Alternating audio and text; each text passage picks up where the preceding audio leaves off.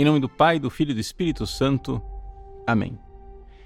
Meus queridos irmãos e irmãs, com grande alegria celebramos hoje a memória de Santa Gertrudes, a Grande, Santa Gertrudes de Elfta, uma santa monja beneditina cisterciense que, durante a Idade Média, iniciou é, um culto ao Sagrado Coração de Jesus, assim antecipando em muitos séculos a devoção que depois seria instaurada por Santa Margarida Maria de Lacoque né, ao Sagrado Coração de Jesus. Mas quem foi Santa Gertrudes? Vejam só, Gertrudes nasceu na Alemanha e ela viveu somente 46 anos. É uma coisa admirável como é que esses santos conseguiam ser santos em tão breve tempo, né? Parece que o dia deles tinha mais do que 24 horas, né? Pelo jeito. É que, na verdade, eles faziam as coisas e se voltavam para Deus com uma tal intensidade de amor que, é claro, isso produz um efeito muito maior do que em nós que nos entregamos a Deus de forma fraca, de forma tíbia, de forma morna.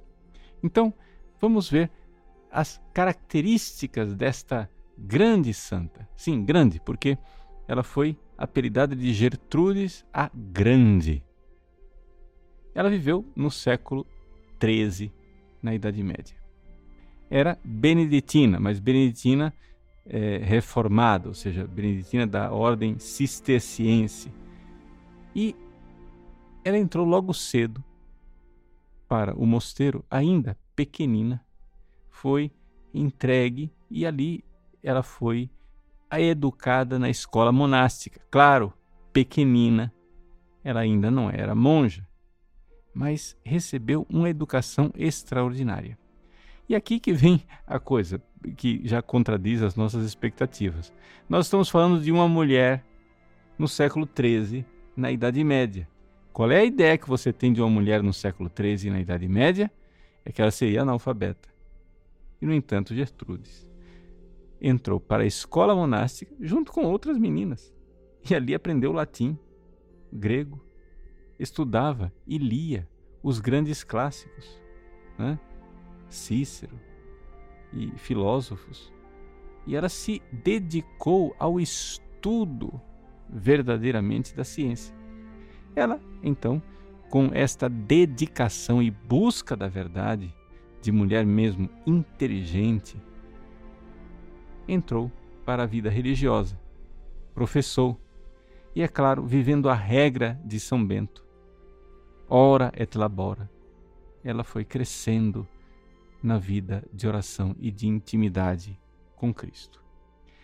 E foi aí que aconteceu que esta mulher, que era uma mulher cheia de vivacidade, né, de inteligência, brilhante, foi começando a notar que aquela ciência que ela tinha das coisas naturais, das coisas do mundo, não saciavam o seu coração.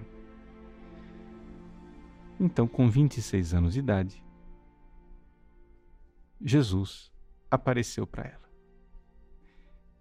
Foi o dia 27 de janeiro de 1281. Santa Gertrude chama esse dia de dia da sua conversão. O seu divino esposo, nosso Senhor Jesus Cristo, apareceu como um jovem de 16 anos, belíssimo. Vejam só, aqui eu quero fazer um parênteses e notar uma coisa com relação a Santa Gertrudes.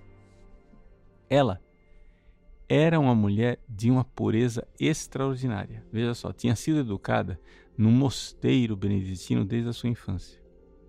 E como ela tinha aprendido a pureza, né, conta-se que ela nunca olhava detidamente para um homem. De tal forma que quando ela olhava para um homem, ela não olhava por tempo suficiente para guardar a sua fisionomia. Então ela reconhecia os homens mais pelo timbre da voz do que pelo próprio olhar do rosto. Então, isso daí pode parecer um detalhe, uma nota de rodapé, mas é essencial, sabe por quê? Primeira coisa, porque a falta de pureza obnubila a inteligência. Ou seja, não ser puro, não ser casto, emburrece. Desculpa dizer isso, mas é verdade. Isso aí é constatável. Não somente os santos constatam isso, mas a experiência constata isso. Né? Ou seja, as pessoas voltadas muito para os instintos baixos e carnais terminam tendo a inteligência embotada. Você tenta explicar as coisas para elas e as pessoas parece que não percebem, não entendem nada. Né? São parvos. Não, não conseguem perceber o que você está tentando explicar. Santa Gertrudes, que era uma mulher muito inteligente, alcançou o conhecimento de ciência natural. Não estou falando aqui de coisas místicas, de ciência natural, de filosofia, dos estudos clássicos que ela tinha. Ela alcançou isso, esta grandeza intelectual, número um, exatamente por causa dessa sua grande pureza.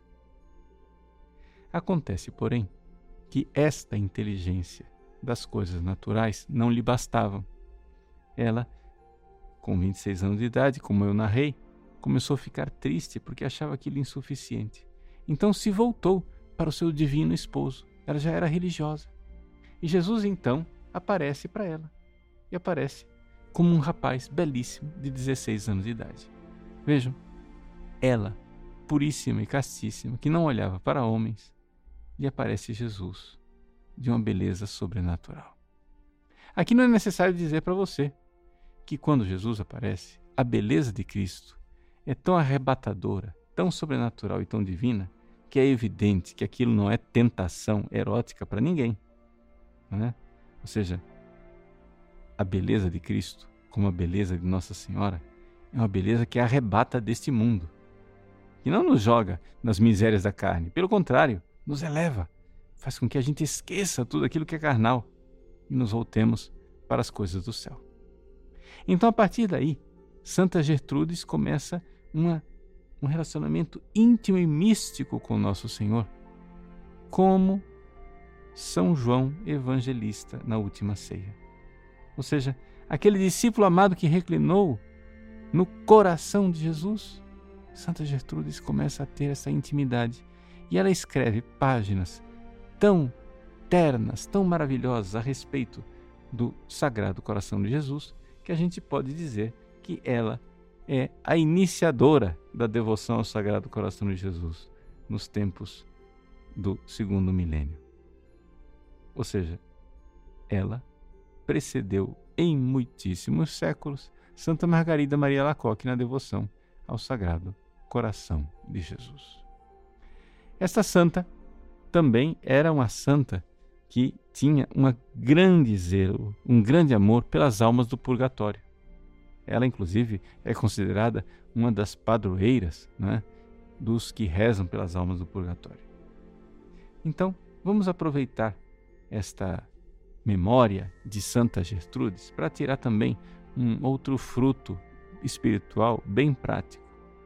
Você está recordado que nós estamos no mês em que a gente reza pelos fiéis defuntos? Olha, é bom recordar, já passou metade do mês. Durante este mês de novembro, a Igreja nos concede a possibilidade de lucrar oito indulgências plenárias.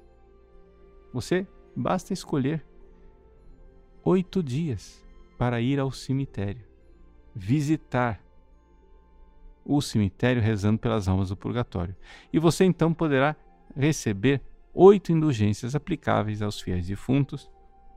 E aí é você quem reza com os tesouros da Igreja, dos santos e de Cristo pela salvação dos fiéis no purgatório.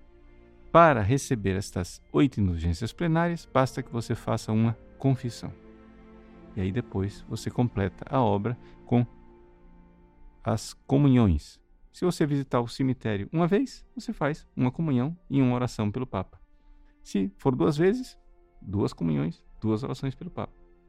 E assim por diante. Ou seja, até oito. Oito vezes você pode fazer sua oração pelas almas do purgatório. Então não deixe passar essa oportunidade, o mês de novembro, está aí, já estamos na metade do mês. Faça suas orações pelas almas do purgatório. Não deixe de fazer como Santa Gertrudes, com grande, imensa devoção, rezar pelas almas do purgatório. Era ela quem dizia esta oração que eu vou ler agora. Pai eterno, eu ofereço a vós o sangue precioso de vosso Filho divino Jesus, em união com as missas que hoje são celebradas em todo o mundo, por todas as almas santas do purgatório, pelos pecadores em todos os lugares, pelos pecadores na Igreja Universal, pelos que estão em minha própria casa e em minha própria família. Amém.